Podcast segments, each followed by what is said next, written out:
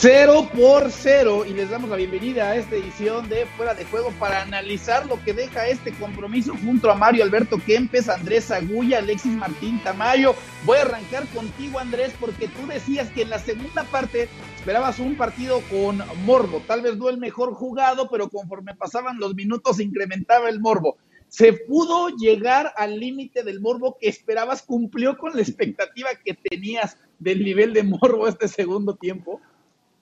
Bueno, ¿qué tal? Un saludo para todos de nuevo. Nos habrá faltado el gol seguramente, pero en este segundo tiempo Memphis Depay ha tenido tres situaciones clarísimas para, poder definirlo. Cádiz casi se lo gana y ha tenido que recurrir otra vez a Ter Stegen sacando dos o tres pelotas y termina con el partido de expulsión para Ronald Koeman, además de la expulsión de Frankie de Jong, la segunda en, su carrera. Entonces, ¿qué condimentos ha tenido? Los ha tenido. Que no iba a ser un partido de, de ida y vuelta abierto, todo eso ya lo habíamos hablado y ya lo sabíamos pero la realidad es que el Barcelona, jugando muy mal, ha puesto hoy a su mejor delantero, que es Memphis Depay, por lo menos con tres situaciones claras de gol y no lo ha podido meter. Y en el otro lado ha necesitado que Ter Stegen lo mantenga en el partido. Un 0 a 0 que no le sirve de nada al Barcelona, no solamente por el resultado, porque es que hoy no se escuda ni en el resultado ni en la forma. Hoy no lo salva nadie este Barça. Si ya estaba medio tambaleándose Kuman, entonces Mario, imagino cómo estará en estos instantes. Te quiero preguntar por lo que pasaba justamente en esas jugadas de Memphis Depay, además especialista en el tema de la definición. ¿Qué te parece lo que hace el futbolista holandés de cara a la portería rival en esos momentos, además tan determinantes del partido y que pudieron haber cambiado completamente la historia del día de hoy? Me parece muy raro, porque es un jugador goleador. Perdón. Es un jugador goleador de abajo del arco, prácticamente solo, ha fallado dos muy claritas. Pero eso no quita que un jugador como Depay dé siempre la cara, la pide, la va a buscar. Es decir, el Barcelona no jugó bien, pero si lo comparamos con el Granada o con el primer tiempo, para mí ha mejorado un poquito. Tampoco va a decir que jugaba fenomenal. Mejoró un poquito, se vio otra expectativa. ¿Que pudo haber perdido el partido? También es verdad. Pero bueno, yo creo que Kuman eh, yo no creo que se vaya, como dice, como vaya a decir Alexis, no creo que se vaya a comer los turrones de fin de año, pero que todavía le den una pequeña posibilidad a ver qué puede pasar la semana que viene, a mí me parece que se la van a dar.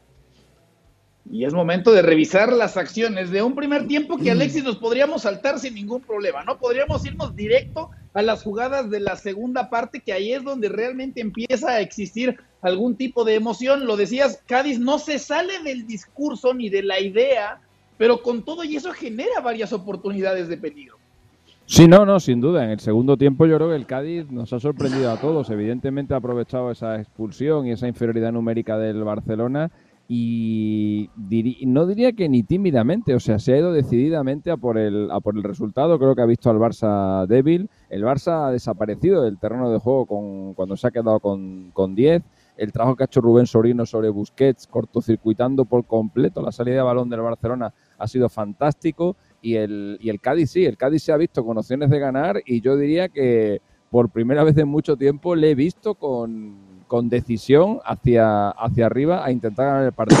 Bueno, con tanta decisión que le ha podido costar el encuentro, porque el Barça ha pillado un par de contras que, como bien comentaba Mario, eh, pues Depay eh, no ha definido bien. Hay que decir que Depay en toda su carrera nunca ha marcado más de 20 goles en una temporada. Estamos hablando de un jugador que viene a jugar entre 50 y 60 partidos por temporada, pues ese es su ritmo goleador, un gol cada tres partidos. No es un goleador excelso, es un buen jugador, eh, pero bueno, la definición que tiene es la que es la que tiene y a estas alturas de su vida ya no la va ya no la va a cambiar.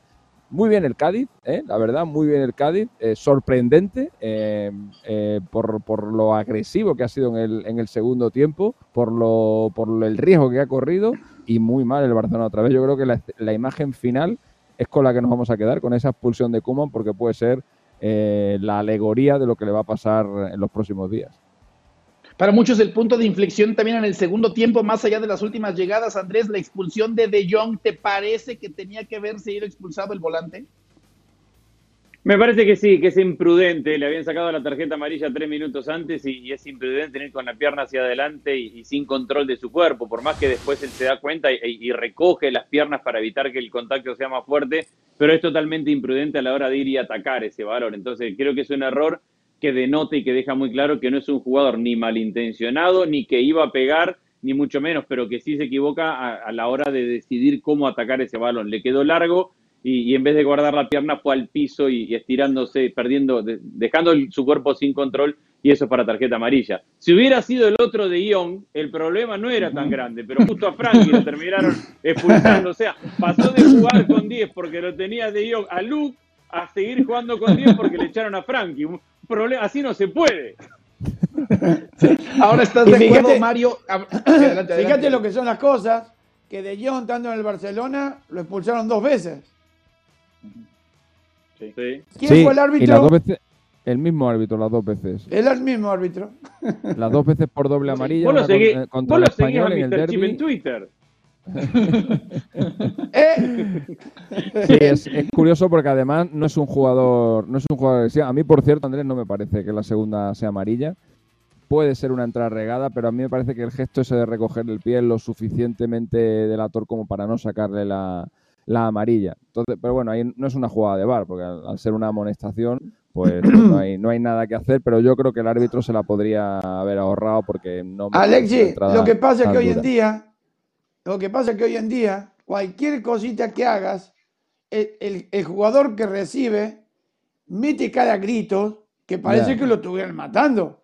y el árbitro se cree, hay muchos árbitros que se creen eso, y por eso pasa lo que pasa. Si el árbitro dejara jugar un poquito más, sea más permisivo, y aquellas que sean verdad sacan las tarjetas como corresponde, yo creo que nadie se tiraría tanto como se están tirando, ni gritarían tanto. Aparte, yo creo que yo creo que el Cerro Grande es consciente de, ese error para mí, eh, porque a partir de ese momento ha cometido un montón de imprecisiones, se ha equivocado en un montón de faltas y estaba como oído del partido. No, no, no, no, no era el mismo de los primeros 60 minutos. O sea, yo creo que él en el subconsciente eh, algo le ha quedado ahí de esa, de esa acción que no la, no debe haber tenido del todo del todo clara y que ha sido una acción que, una acción que evidentemente ha marcado el partido porque en los primeros 15 minutos del segundo tiempo el Barça ha arrasado al, Cádiz, ha, tenido, ha generado muchas ocasiones de, gol y hemos visto un Barcelona, el mejor Barcelona de, los últimos, de las últimas semanas, sin, sin ninguna duda, pero a raíz de esa expulsión el partido ha cambiado por completo. Y puede justificar Mario Kuman de pronto que justamente esa expulsión le vino a cambiar un poco ese envión anímico y ese envión futbolístico que había mostrado el equipo en el arranque del segundo tiempo. Puede de pronto decir, bueno, pues de no ser por la tarjeta roja, esto pudo haber sido, esto pudo haber sido algo muy, pero muy diferente. Sí, se puede agarrar de eso. no lo vamos a negar. Si el otro día, antes de la conferencia de prensa, dio, agarró un papelito y leyó todo lo que leyó, Hoy se puede agarrar de un clavo caliente, cosa de no irse. Pero yo creo que, ya te digo, a mí me pareció hoy el Barcelona un poquitito mejor de lo que venía jugando.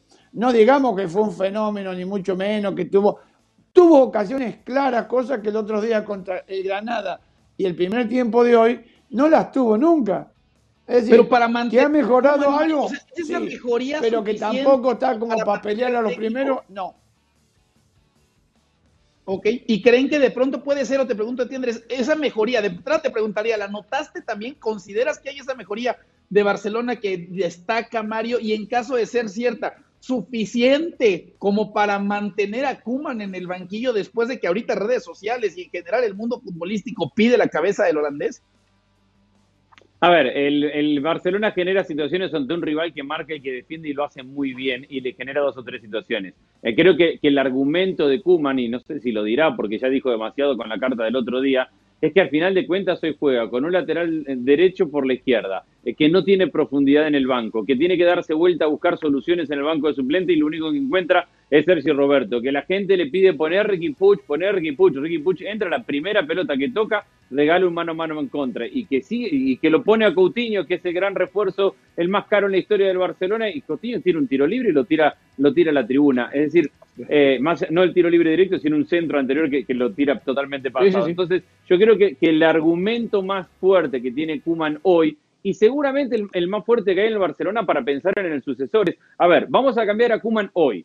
Va a venir mañana otro técnico. Va a seguir teniendo a Dembélé, a Ansu Fati, a Agüero, a Pedri, a, a seis jugadores que podrían ser a Jordi Alba fuera de este plantel. Puede jugar mucho mejor el Barcelona de un día para otro, atacando con Luke de Jong, yo digo que no. Luke de Jong es el anti-Barcelona. A ver, un, equipo que juega a tener la pelota y a entrar tocando y a, crear espacios en velocidad o que debe querer jugar a eso, si tiene a Luke de Jong, tenés que terminar tirándole centros. ¿Cómo le tiras centros si ni siquiera tenés laterales? Para que lleguen a, profundidad y tirarle un centro o a, perfil un centro delantero. Entonces, o a perfil cambiado. Entonces, yo veo muchas limitaciones en ese aspecto.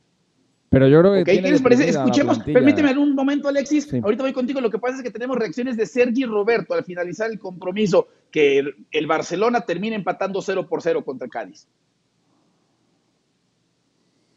¿Sabe este empate, sobre todo después de haber terminado los, eh, el partido jugando con uno menos? Sí, por desgracia nos hemos quedado con uno menos, con la expulsión de Frenkie, que bueno, son dos jugadas que él, él va con el balón. Yo creo que, bueno, no he visto la repetición Ahí en el campo no me lo ha parecido, pero bueno, al final con uno menos creo que hemos tenido alguna ocasión clara para poder ponernos por delante y llevarnos el partido, pero bueno, al final pues ellos alguna también han tenido y bueno, nos vamos con, con este empate.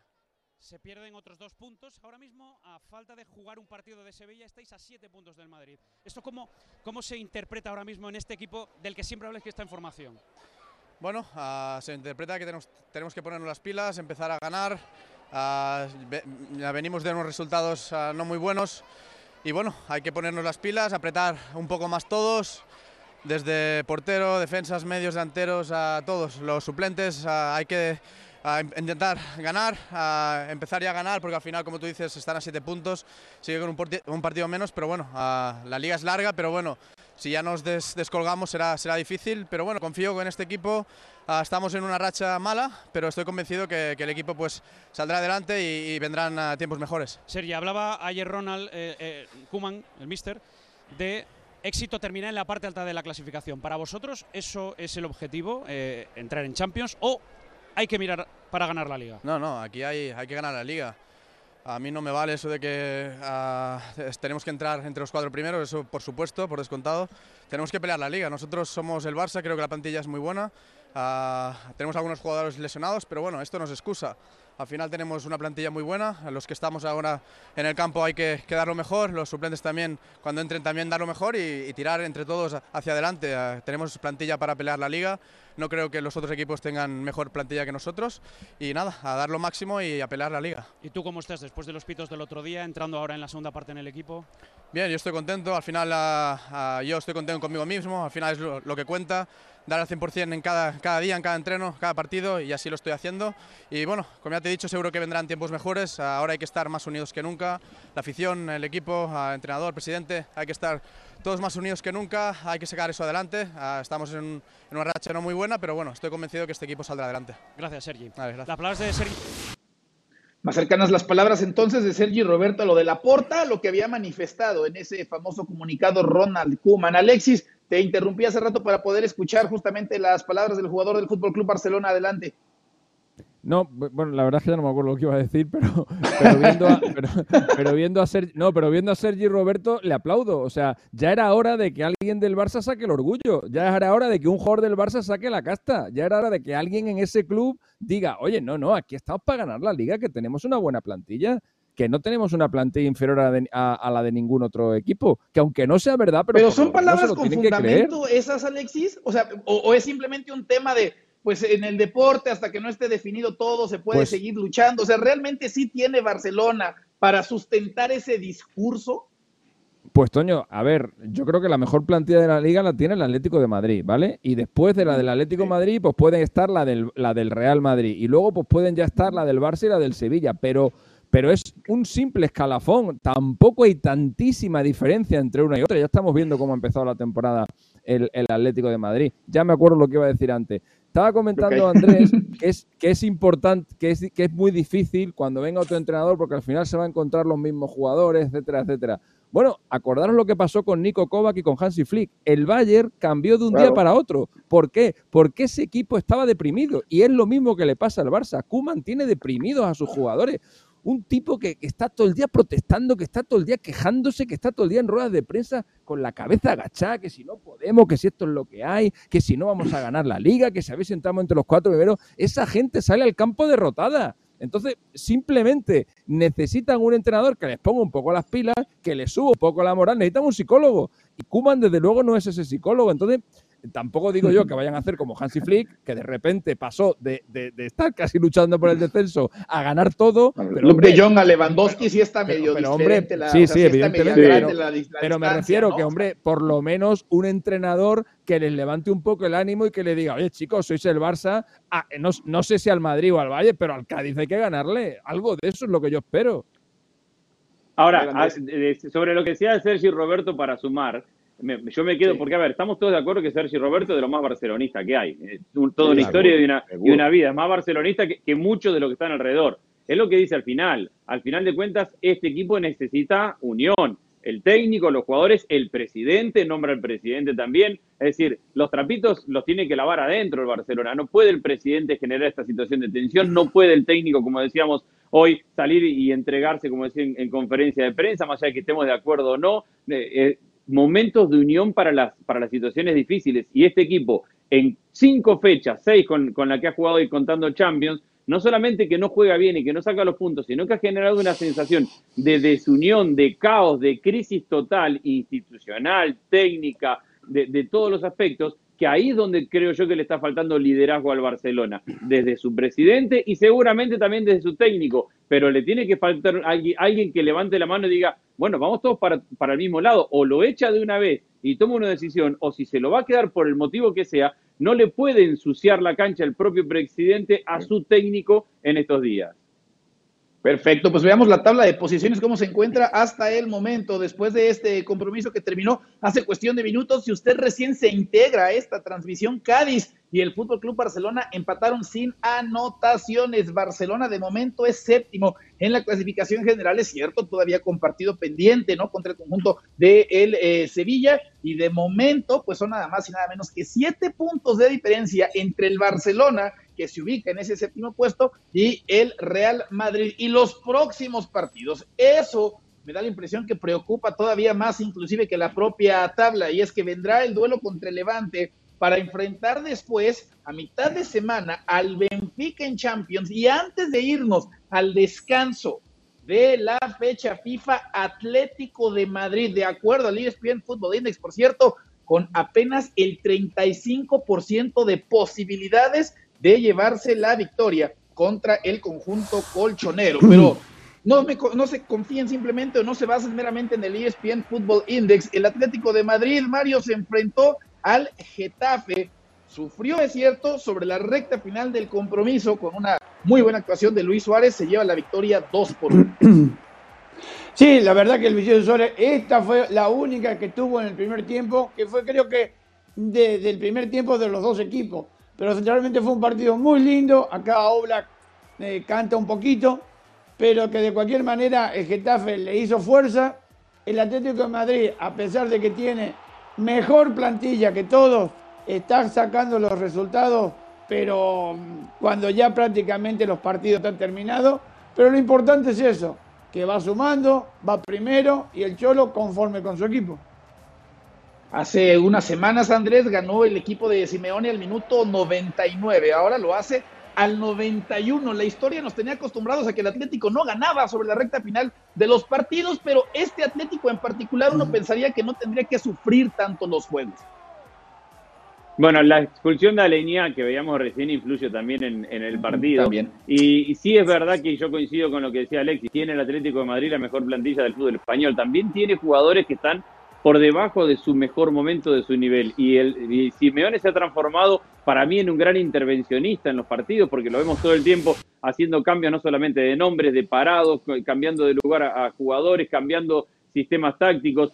Y, ahora le responde Suárez, pero Suárez colectivamente, esto es Suárez. Para esto va a estar Suárez ahora, para terminar una jugada de goleador nato de olfato dentro del área. Colectivamente le está costando mucho físicamente este nivel. Grisman todavía no ha generado ningún impacto. A Joao Félix, lo que decía Alexis hoy, hay que saber qué es lo normal y qué es lo, y qué es lo bueno, porque no sigue sin aparecer más allá de, de, los minutos que tiene. Correa, que había arrancando siendo la respuesta goleadora del equipo, ahora ha perdido un poquito de eso también. Entonces, va buscando, eh, esto es tener una plantilla profunda. Simeone va, va, buscando, tiene lugar para cambiar, tiene espacio para ir probando modificaciones. Se le lesionó Lemar y le aparece Carrasco u otro jugador. Eh, es verdad que en los momentos difíciles te sacan adelante los jugadores y en los momentos difíciles de rendimiento colectivo que tiene algunos momentos el Atlético de Madrid, al final de cuentas los resultados están. Lo va a superar esto. Antes del descanso de fecha FIFA se va a enfrentar Atlético de Madrid contra el Barcelona. Alexis, ¿cuánta diferencia hay futbolísticamente en estos momentos entre estos dos equipos? Muy poca, muy poca, porque okay. si te fijas, el, okay. el, Atlético de Madrid eh, tampoco juega nada al fútbol.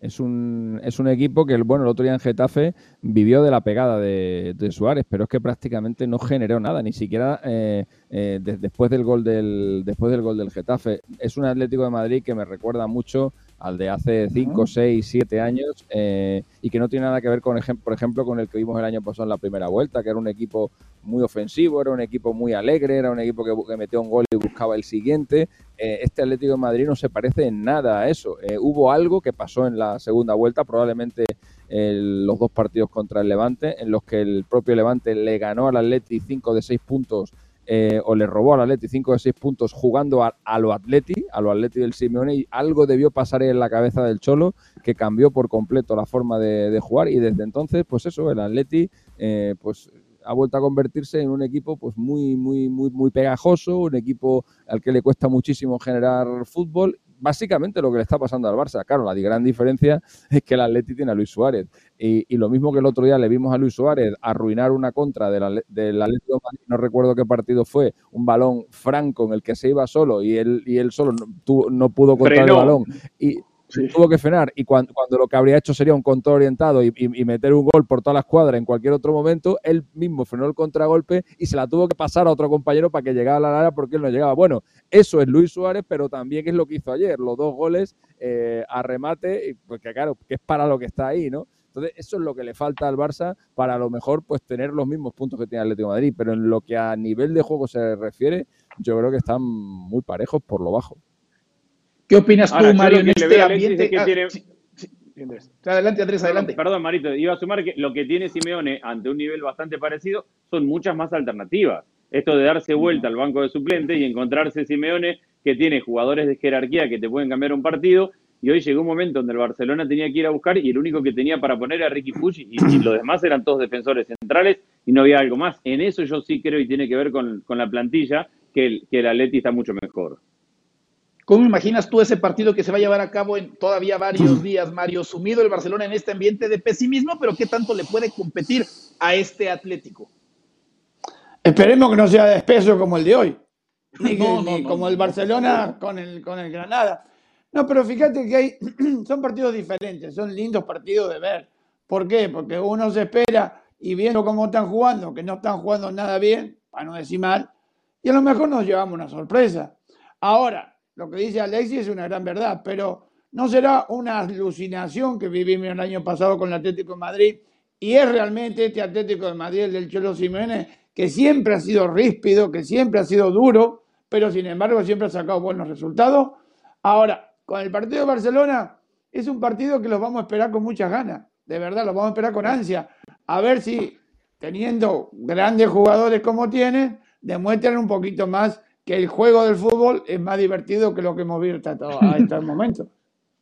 Sí, porque además, reitero, viene antes de fecha FIFA. Entonces, si de pronto Kuman no termina sucumbiendo en los próximos días, pues podría ser el momento determinante, ¿no? Para terminar, pues, decidiendo si se queda, si se termina yendo. Pero bueno, así entonces la actualidad del Barcelona. Hablemos del líder de la Liga de España, ese equipo que le saca de momento siete puntos al conjunto que dirige Ronald Koeman y que, bueno, el día de ayer se enfrentó al Mallorca y, bueno, Andrés se lleva los tres puntos. Sí, a ver, un Real Madrid que, que le dio minutos a Asensio, respondió bien, que sigue teniendo en Benzema el mejor jugador de fútbol y, y que además se ha encontrado con un Mallorca que tenía eh, cinco o seis lesionados, que ha guardado algún jugador pensando en la Osasuna del fin de semana y que tiene un, central, un central debutante que a los dos minutos le regala este mano a mano a Benzema. El Real Madrid ataca muy bien, ha encontrado, a diferencia de las temporadas anteriores, eh, gol además de los de Benzema y eso tiene que ver mucho con el crecimiento de Vinicius y este, ayer con, con la aparición de Asensio y no fue exigido a nivel defensivo más allá de este gol que es el tema que tiene por trabajar y por mejorar. Al no ser exigido, el Madrid pasó un día tranquilo y el segundo tiempo fue más una fiesta que otra cosa. Y es que además recuperando jugadores, Alexis, ¿no? El caso de, de Ancelotti, elementos que estaban pues en algún tipo de inconsistencia en meses pasados, parece que empiezan a recuperar el nivel y eso es prácticamente como fichar, ¿no? Es como haberlos recuperado o haberlos traído en el mercado de verano. Sí, bueno, puede ser el caso de Asensio, ¿no? Lo que pasa es que ya con Asensio hemos vivido estas, estas leves recuperaciones o estas leves resurrecciones que luego no acaban de consolidarse. Por eso, en un jugador como Asensio, a pesar del hat-trick que logró ayer, el primero que hace en su carrera con el Real Madrid, porque había hecho otro con la selección sub-21 en un europeo en el año 2017 en, eh, eh, contra Macedonia, eh, pero hay que esperarle más, o sea, hay que, hay que hay que verle por lo menos 10, 12 partidos. Hombre, no a este nivel, no metido tres goles en los 12 partidos, porque entonces directamente le darían el balón de oro. Pero a 12 partidos me refiero manteniendo un buen nivel, ¿no? Eh, porque eh, realmente digo que es un jugador que se parece un poco al, al, Guadiano, ¿no? que es un río aquí que, que, aparece y desaparece por, por las laderas. ¿no? Pues a Asensio le está pasando últimamente lo mismo. Era un jugador muy consistente, era un jugador muy regular hace 3-4 años, pero ha perdido esa consistencia a partir o a raíz de las últimas, de las últimas lesiones. El que está que se sale es Benzema. Benzema lleva 8 goles y 7 asistencias. Eh, es el primer jugador en el siglo XXI en la Liga Española con un arranque así. Es que ni Messi había conseguido eso en su momento de mayor, de mayor apogeo. Y si os dais cuenta, Benzema lleva el sol los mismos goles que todo el Barcelona en, lo que llamamos de, Liga. El Barça lleva 8 goles y Benzema también lleva 8 goles.